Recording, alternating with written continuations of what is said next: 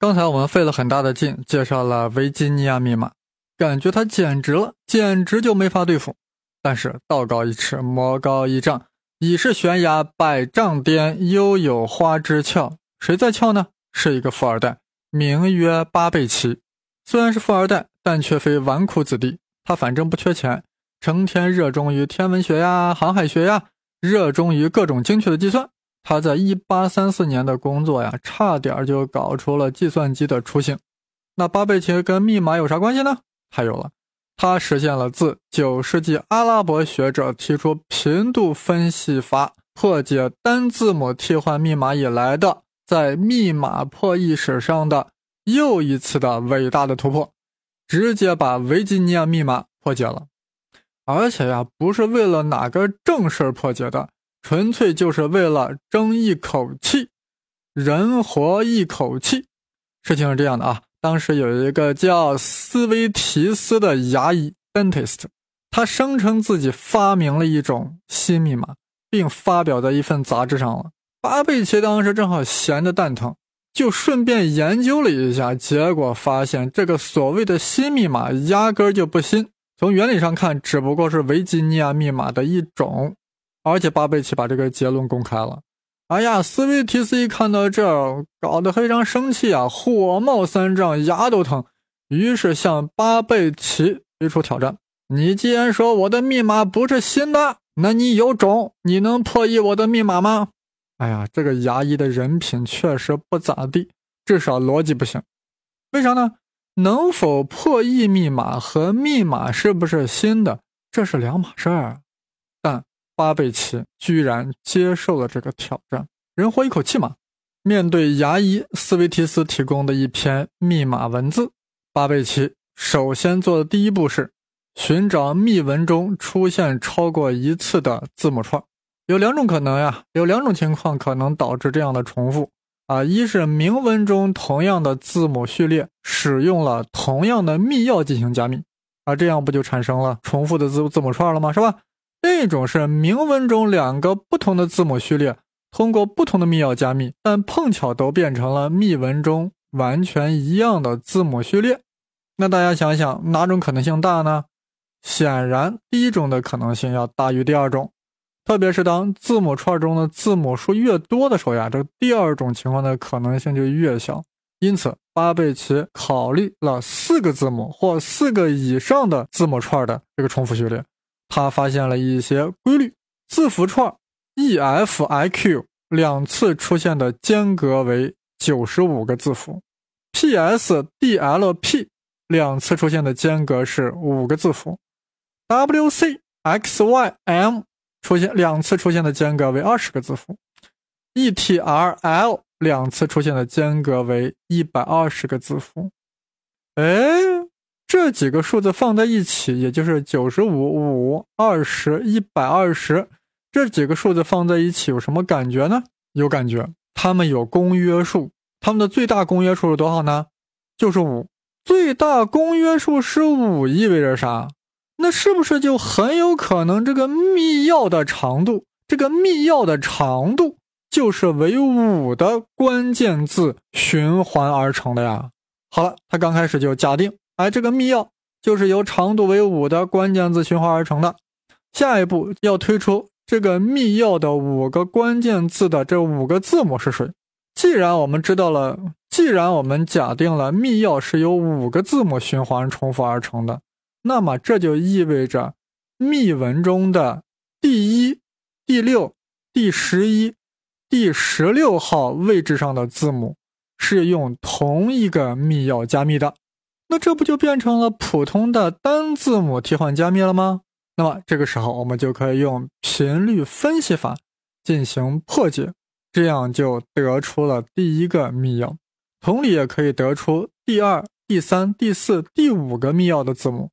最终，巴贝奇破译了这篇密文的密钥，密钥就是艾米丽，E M I L Y，艾米丽，这正是斯维提斯妻子的名字。那有了密钥，巴贝奇当然就顺水推舟的破译了这段密文。那破译完就是铭文呀，铭文一看原来是一首诗，就是那首诗《The Vision of Sin》，罪恶的想象。巴贝奇的这次破解啊，大约是发生在1854年，但他的发现却完全不为人所知，因为他从未发表过。直到20世纪的学者在检查巴贝奇留下的笔记时，才公布于世。第一个公开发表并破解维吉尼亚密码的是卡西斯，他是一位普鲁士退役的炮兵少尉。他于1863年出版了一本95页的小册子《密写和破译的艺术》。其中有三分之二的篇幅都是在讲多表替换密码。他提出的这个破译方法后来被称之为卡西斯测试。有一种解释说呀，巴贝奇为什么没有发表这个具有划时代意义的破译方法呢？那是因为1854年正是克里米亚战争爆发的第二年，这一破解技术将给英国带来明显的优势。因因此，英国政府要求巴贝奇对他的成果保密，从而使他们领先于世界其他地方长达九年之久。那我们是不是可以认为，这个密码的破解对克里米亚战争的结局也产生了一定的影响呢？更为有趣的是，在美国南北战争期间，南方的联军仍然在使用由黄铜密码盘生成的维吉尼亚密码，而且自始至终呀，只使用了三个密钥。而到了战争后期，这个密码的破译方法已经公开了，所以北方政府在情报战上就直接碾压了南方了，所以在战场上呀，也就碾压了南方军队。或许李将军至死都不知道，他败于格兰特的另一大原因是情报。格兰特早就掌握了饶伯特利的兵力部署，那还打个哪森啊？道高一尺，魔高一丈，欲进欲阻，永无止息。天底下的确有解不开的谜，但绝没有破解不了的密码。其实呀，如果当年斯维提斯若采用第二种方式，也就是关键字后带原文所得到的密钥，则巴贝奇的方法又会失效。第一种密钥形式，即密钥是通过关键词的重复而生成。这个重复给密码本身带来了巨大漏洞，破译师只需要确定关键词的长度，就可以按照频率分析法来破解密码了啊！就像巴贝奇所做的那样。那么第二种密钥形式呢？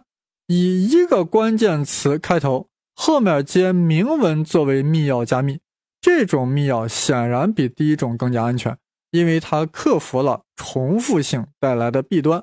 此时。巴贝奇和卡西斯测试都将失效，这是否才是真正不可破译的密码呢？大家肯定猜到了，破译是多牛呀，肯定又被破解了呀。现在我们好奇的是，用什么方法破解的？破译师采取的是一种类似现在黑客经常使用的手段——撞库、撞库法，撞死你，往你的数据库里撞。因为密钥中除了第一个单词是关键字以外，后面的密钥是由明文组成的，这样问题就来了。既然密钥大多是由明文所组成，这意味着密钥是一段有意义的文字，对吧？那就必然有语言学上的特点。比如说，在英文中就经常会出现 the 这个单词，因此破译师就会把 the 这个字符反复放在密钥的不同位置上去撞、去试。去撞大运，直到对应出来的结果有着明显的痕迹为止。具体是怎么撞出来的呢？这就不说了，因为表达起来特别麻烦。反正大家明白这个精神就行。我们又不当破译师，不用搞得那么专业。反正是维吉尼亚密码被破解了，密码编译师感到很无奈。这种状态一直持续到了19世纪末期。人类出现了一个重大发明。一八九六年，马可尼发明无线电，这令军方很激动。